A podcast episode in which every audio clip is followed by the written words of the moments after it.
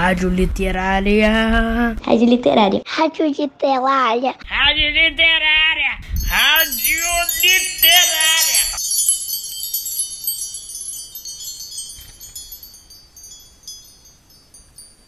Muito bem, eu estou de volta, ouvintes do Colégio Pedro II. Eu sou Inês, professora de literatura do campus Humaitá 1, e vocês estão antenados no programa A Hora da Literatura.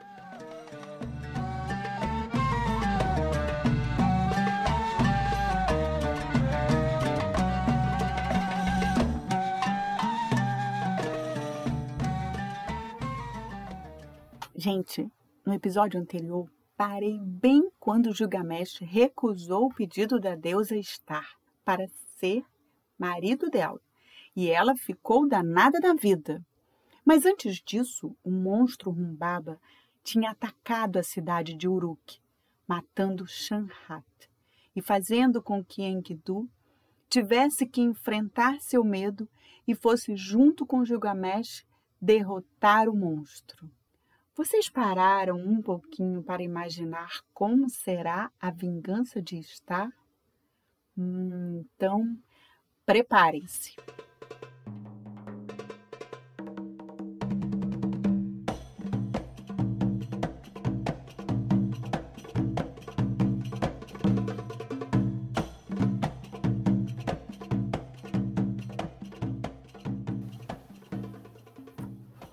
Gilgamesh e Enkidu voltaram para Uruk como heróis. Toda a cidade veio recebê-los, mas eles não tiveram tempo para comemorar. O céu abriu-se e Star apareceu para se vingar. Ela tinha colocado arreios no touro do céu, a monstruosa besta das alturas, e se dirigido a Uruk.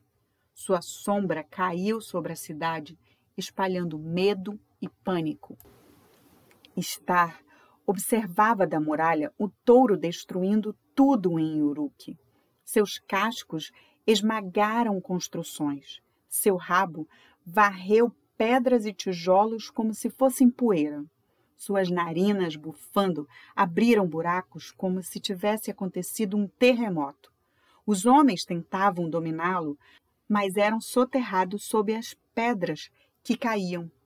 Somente Enkidu, lembrando-se do que tinha aprendido sobre os animais, conseguiu aproximar-se. Ele chegou perto do touro por um lado, para não ser visto. Quando a cauda gigante agitou-se em sua direção, ele segurou-a, foi chegando até as costas da besta e agarrou-a pelos chifres. Star gritou da muralha enquanto o touro corcoveava, tentando tirar Enkidu de suas costas. Enkidu segurou-se com toda a força. O touro bufou e pulou por cima da muralha. Star não podia acreditar no que via. Ela corria ao longo da muralha gritando. Quando o touro aterrissou, Gilgamesh pulou bem na frente dele, encarando-o. O touro parou, surpreso, o tempo suficiente para Enkidu pular e agarrar seu rabo, com toda a força. Enkidu puxou o touro para trás e Gilgamesh fez um bom uso de sua espada. O grito de Star rasgou o céu quando ela viu Gilgamesh matar o touro. Pela segunda vez, Gilgamesh tinha contrariado a deusa. Agora ele seria um herói importante como nunca. Eu vou achar um jeito de te ferir, gritou ela.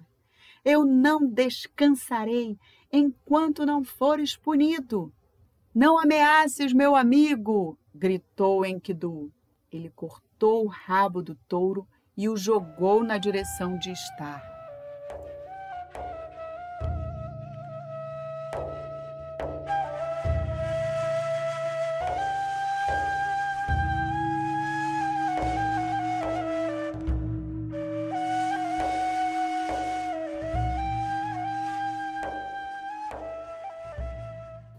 Gilgamesh e Enkidu comemoraram com orgulho e satisfação o que tinham conseguido fazer. Star sentiu o rabo do touro pesando no seu pescoço como uma desgraça. Ela ameaçou a planejar sua vingança final. Acho que por essa estar não esperava. Ela tinha certeza que o touro do céu iria destruir Uruk e Gilgamesh. Saiu de lá com o rabo do touro pesando como uma desgraça. Como vocês interpretam o peso como uma desgraça? Pois bem, sigamos. Os habitantes de Uruk reuniram-se do lado de fora da muralha para ver o animal que tinha causado tanto terror. Eles cantaram elogios ao seu rei e ao seu amigo, que os tinham salvado dos monstros.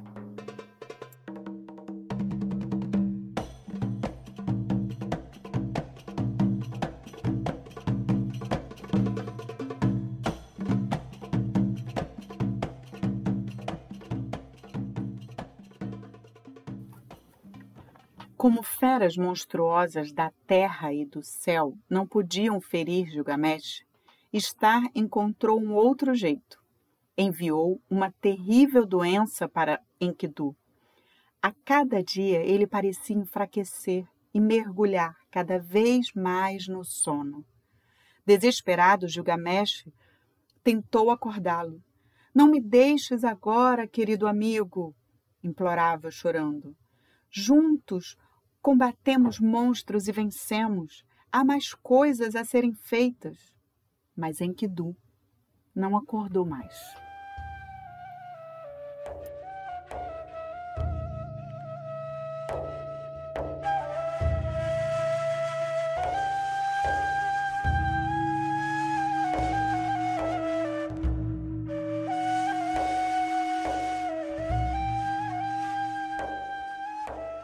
Toda Uruk lamentou. Gilgamesh fez uma sepultura para seu amigo. Uma noite, enquanto ele estava ali de joelhos, Shanhat voltou na forma de um pássaro para levar o espírito de Enkidu para o outro mundo. Mas Enkidu protestou.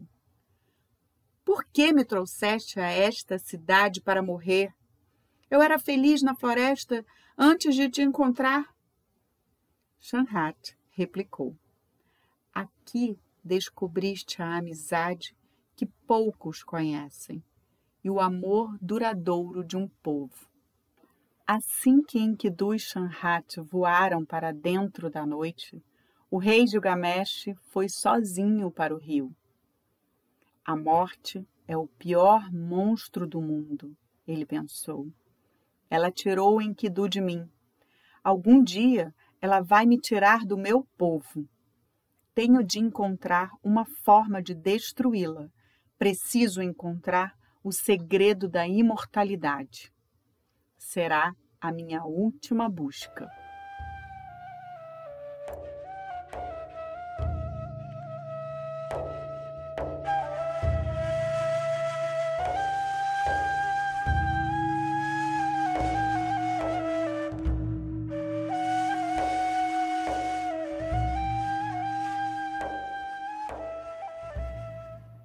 Segredo da imortalidade. Qual será esse segredo? Vocês acham que é possível existir um segredo para a imortalidade? É possível não morrer? Será mesmo que podemos ser imortais? Eu encontrei alguns trechos do poema de Gilgamesh e ele diz assim: Mas alguém, algum ser humano poderá escalar o céu? Mas alguém, algum ser humano poderá vencer a morte? Só os deuses vivem eternamente ao lado do glorioso Shamash.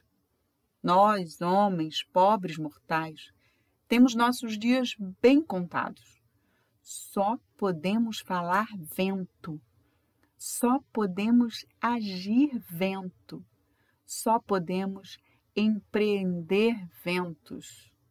Gilgamesh. Caros ouvintes, convido-os a pensar na poesia de Gilgamesh e a ficar aqui na nossa rádio literária.